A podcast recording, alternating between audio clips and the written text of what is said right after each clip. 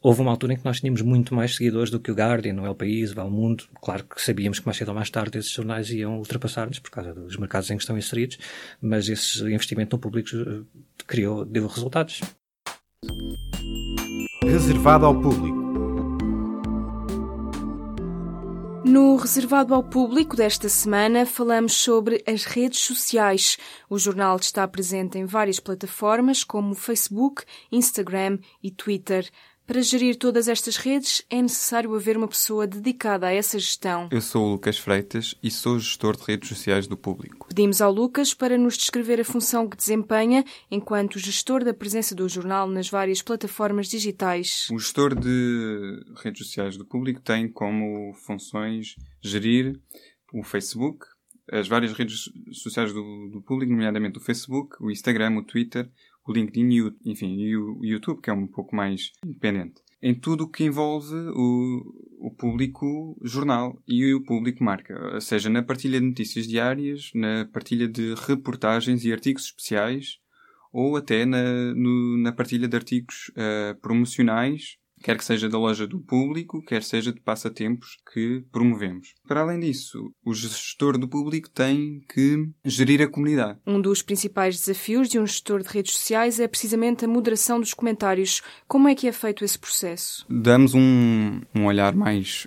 atento à caixa de comentários do Facebook e o Facebook em si tem um, a possibilidade de escolhermos determinadas palavras como filtro para que os utilizadores fiquem um, automaticamente com o comentário ocultado. O próprio comentador continua a ver o, o comentário, mas os restantes não, sempre que esse termo não correto é aplicado. Além da gestão de redes sociais, Lucas Freitas é responsável pela moderação dos comentários no site do público e explica as diferenças. As pessoas que comentam no nosso site, os leitores que comentam no nosso site, leram o artigo do início ao fim. Têm um olhar muito mais objetivo e muito mais crítico sobre o conteúdo do artigo em si. E no Facebook, às vezes comentam sobre comentários de comentários. Isto é generalizar, obviamente. Há leitores que leem também o artigo no Facebook e, e fazem, acrescentam com comentários positivos e comentam uh, a notícia em si, mas há muitos comentários. O Facebook tornou-se um espaço de debate entre, entre leitores, não sobre o conteúdo, mas a atacar determinado, determinado grupo ou determinado tema. Durante os últimos anos, houve várias polémicas que tiveram início nas redes sociais do público, nas caixas de comentários. Quais são os passos a dar para conter uma crise? É um processo que, que não é tomado por uma só pessoa, ou seja, sempre que há uma crise, visto uma vez mais com os editores online e eventualmente com a própria direção, que atitude devemos tomar perante uma crise. E o que mudou nos últimos anos? Voltando atrás no tempo, o primeiro gestor de redes sociais do público surgiu em 2009. O meu nome é Alexandre Martins, sou jornalista do público há mais anos do que gostaria de me recordar e trabalho na secção de internacional, política internacional, eh, mais conhecida como Mundo. Alexandre Martins explica-nos em que contexto surgiu a necessidade de haver um gestor de redes sociais no jornal. Em termos muito práticos, foi no, no fim de uma reunião, numa reunião em que o João Pedro Pereira, um colega nosso que escreve mais sobre tecnologia, que disse que se calhar fazia sentido termos uma pessoa dedicada exclusivamente à promoção do, do público através das redes sociais, de informação apenas, e eu ofereci-me no fim da, da, reunião para fazer isso. Com a experiência enquanto editor do site e da secção de vídeo do jornal, o Alexandre ofereceu-se para gerir as redes sociais do público. Uso as redes sociais, o Facebook, Twitter, não sei o que, mais ou menos desde que apareceram. Eu tinha alguma experiência como utilizador apenas e sabia da importância de, da presença de, de, de jornais interessei por isso. E mudou muita coisa entre o trabalho que o Alexandre fazia na altura nas redes sociais e o trabalho que é feito hoje em dia. No início era tudo muito mais guiado pela intuição, quer dizer, eu, eu tinha a certeza, porque havia já alguns exemplos no estrangeiro, e em Portugal também, mas havia pouco investimento nos jornais, na, nas redes sociais, mas todos nós tínhamos a noção de que era preciso estar presente. Essa era basicamente a única ideia que tínhamos, era preciso estar lá, partilhar algumas notícias, perceber a reação das pessoas.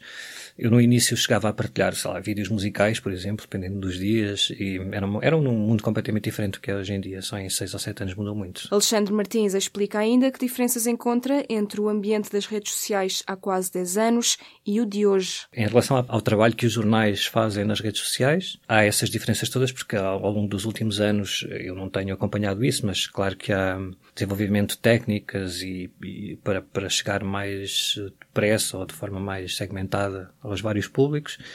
Um, há um muito maior investimento uh, em linha com a necessidade que, que, as empresas de comunicação têm de estar na, nas redes sociais, portanto há toda uma variedade de técnicas que não havia na altura. Na altura eu cheguei a escrever um texto para um, uma, uma, outra publicação que me pediram para escrever sobre. Fazia-se essa pergunta nessa altura, não é? Porquê que as empresas deveriam estar nas redes sociais, principalmente no Facebook ou no Twitter? O simples facto de se fazer essa pergunta na altura já mostra que era um ambiente muito diferente. E a, minha, a única resposta que eu tinha era porque sim. Não havia nenhuma justificação. É claro que toda a gente estava a caminhar para as redes sociais e as empresas, e as empresas de jornalismo uh, tinham de estar nas redes sociais. Agora, de que forma, ninguém fazia ideia na altura. E o que é que o Alexandre fazia diariamente enquanto gestor de redes? Como eu sempre fui jornalista, na altura nós optamos por ter um jornalista a gerir as redes sociais e não uma pessoa que desconhecesse, pelo menos precisávamos de atalhar caminho, não é? Não, não podíamos estar assim com algum tempo com uma pessoa que não percebesse bem uh, de jornalismo a fazer esse trabalho. Um, fazia apenas a, a, parte de informação, portanto, nós ao contrário do que é feito hoje, como eu, porque eu era jornalista, não podia fazer, por exemplo, passatempos, promoções desse tipo, uh, e como tinha experiência no jornalismo já, eu próprio escrevia notícias, normalmente, no jornal, ou uh, falava com jornalistas, íamos trocando ideias do que é que poderia ser mais, mais interessante para partilhar nessa altura. Uh, fazíamos várias experiências de publicação nos, no, ao longo do dia. Era um trabalho de quase 24 horas por dia, porque eu andava sozinho com o telemóvel sempre, ia, tirava folgas ou uma semana para fora. Lembro-me uma vez estava em Londres uns dias e ia a correr para a porta da Apple para apanhar o Wi-Fi e para fazer partilhas. Sei lá, às vezes estava a discutir com alguém uma coisa qualquer interrompi a discussão para ir partilhar o resultado do Benfica Sporting, esse tipo de coisas que hum, se calhar hoje já não acontece porque há uma organização de fluxo de trabalho diferente.